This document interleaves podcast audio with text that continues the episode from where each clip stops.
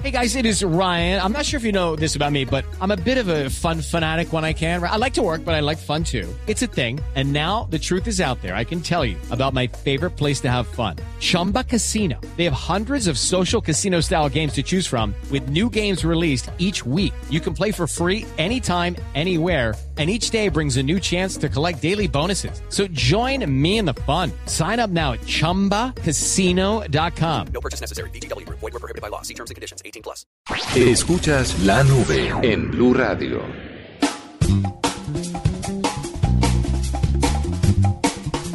Ustedes saben que en este momento estamos durante la semana o los días de feria del CES, que es una de las ferias tecnológicas más importantes en el mundo que se lleva a cabo en Las Vegas. Pues como yo tengo un bebé, obviamente me enfoco a las noticias que tienen que ver con tecnología y que están relacionadas con los bebés. Y es que la marca Fisher Price, que todo el mundo conoce porque tiene y hace juguetes para niños, lanzó en el CES una oruga que le va a ayudar a los chiquiticos antes de que dejen el pañal a programar. ¿Cómo le parece, Murcia? ¿Cómo así? Una, Pero una ¿qué oruga. Es, es esto bendito? ¿Cómo, cómo No. funcionaría? Porque no, no estoy entendiendo el- el- la Mire, manera. Fisher Price anunció en el CES un juguete que se llama Code A Pillar. Y este consiste en una oruga que puede ser armada por los bebés de diferentes maneras. Entonces, dependiendo de la secuencia con la que el pequeñito los arme, la oruga hace diferentes cosas. Se mueve en una dirección o se mueve en la otra, hace ruidos o prende luces con determinados colores, pero todo dependiendo de la secuencia como el bebé decida o el niño chiquito decida poner los diferentes paneles de la oruga que viene dividida en diferentes partes. Es muy interesante, es muy bonita, va a salir como a mediados de este año y va a costar 50 dólares. Además va a tener una aplicación gratis para descargarse en Android y en iOS y cada juguete o cada expansión en los segmentos que los niños hagan va a costar 15 dólares. Entonces, es muy interesante porque antes de que deje el pañal, el muchachito va a desarrollar la capacidad de programar. Son juegos que le ayudan a, a desarrollar ciertas habilidades que los bebés de antes, como usted, Murcia, como usted, Doble, o como yo, pues no teníamos, porque a nosotros nos ponían a jugar con lo de los aros de colores, que era lo más tecnológico del momento. Sí. Los aros de colores O, encajar las, las cositas de diferentes formas geométricas en los huequitos de la misma forma. Eso que es como una pecera tiene dos botones que generan aire y uno tiene que enchocolar unos aros en unas puntillas. Básicamente. Claro que a ustedes eh, les tocó con abaco, ¿no?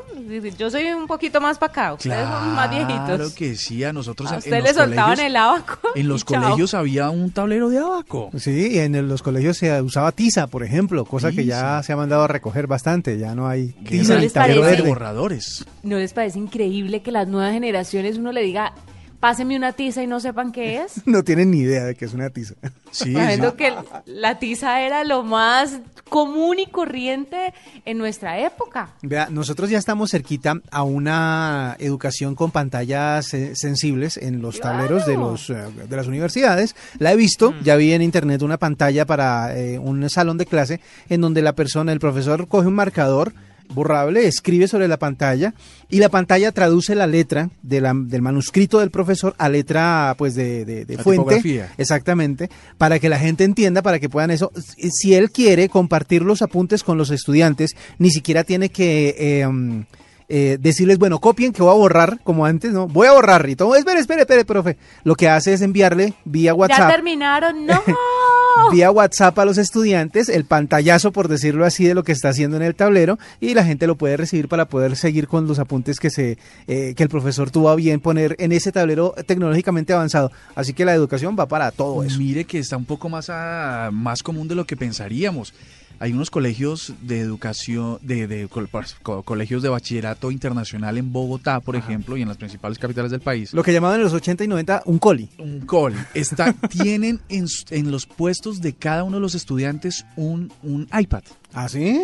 Y tienen una aplicación que Ahí está su bono, cuando el profesor está eh, escribiendo o haciendo una presentación en el tablero, a través de un video donde quiera, a través de una cuenta de suscripción, usted puede pasar esa presentación a los iPads de todos los estudiantes. Exactamente. Ellos siguen lo que está pasando en la presentación y pueden descargarse todo el material.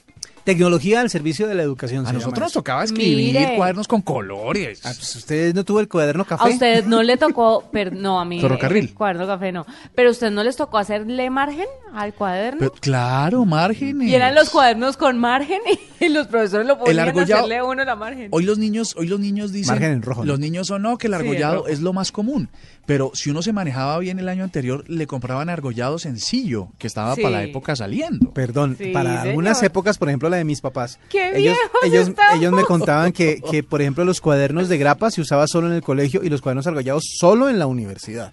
O sea, era como un estatus distinto tener cuaderno Ah, argollado. Claro. Y el cinco materias, a uno en cinco materias se lo compraban ya en la universidad. Eso para Claro, colegio, sí, olvídese. Estaba reservado para las grandes ligas. Ahora, para los que todavía vamos a la universidad, nos ha parecido bastante curioso el hecho de que el profesor proyecta una presentación en el tablero y todos sacamos el celular a tomarle foto a lo concierto.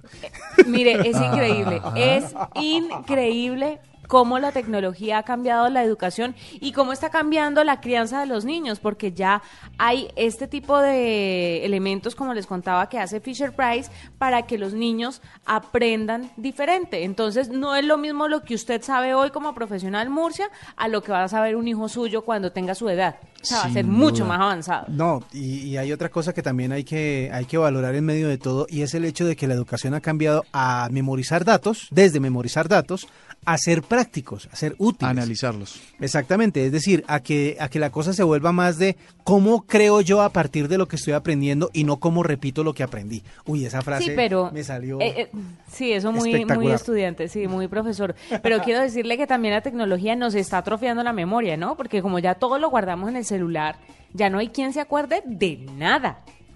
¿Qué teléfono se sabe usted? O lo guardamos en la nube. Me, me sé el de mi mamá Y ya. el de mi esposo. Y punto. El ni siquiera el de mi mamá, el de mi hermana y el de mi esposo. Exacto. nadie y más. La gente ya no se sabe los números telefónicos. Antes uno eh, daba cuenta de su buena memoria recordando teléfonos de toda la familia y de los amigos, etcétera. Perdón, no. usted ve mi calendario en el celular y, se encuentra con tengo que mercar, tengo que llevar a Joaquín al pediatra, tengo que pagar el celular, tengo que pagar. Nada de eso ya me acuerdo porque lo tengo apuntado en el celular. Es decir, Pero la vida de es ustedes, pereza. ustedes están regidos por un smartphone. Sí, de allá nosotros. Mi amor, Pero- de nosotros. Está chévere eso de que los niños aprendan a programar desde pañales, porque ayer hablábamos con el ministro David Luna y nos decía que en Colombia hay un potencial gigante para que la gente tenga trabajos de con muy bien remunerados en las industrias TI, pero resulta que en Colombia no nos interesa. Si los niños eh, aprenden con estas orugas como la que tú hablas eh, y tienen el interés de desarrollar pro- eh, sistemas de software o hardware desde niños, pues imagínate que el futuro que le esperan no solo es bueno económicamente, sino desarrollo para el país. Pero es que además, Murcia, la gente y, lo- y los papás están estigmatizando mucho la tecnología. Claro, como ven a los peladitos pegados de los aparatos, uno, no les están potencializa- potencializando ese amor que sienten por la tecnología. Y dos, la están satanizando. Entonces, ¿qué es lo que están haciendo? El efecto inverso. En vez de alejarlos de la tecnología, los porque no es sino que uno le diga a un muchachito, no, para que más esté ahí metido. Entonces, más están metidos en la tecnología, ¿no? Hay que enfocarle esas fuerzas y esas fortalezas a los niños. Que por eso todo lo que dijo el ministro ayer, muy interesante me pareció. Es verdad. Ah, muy interesante este.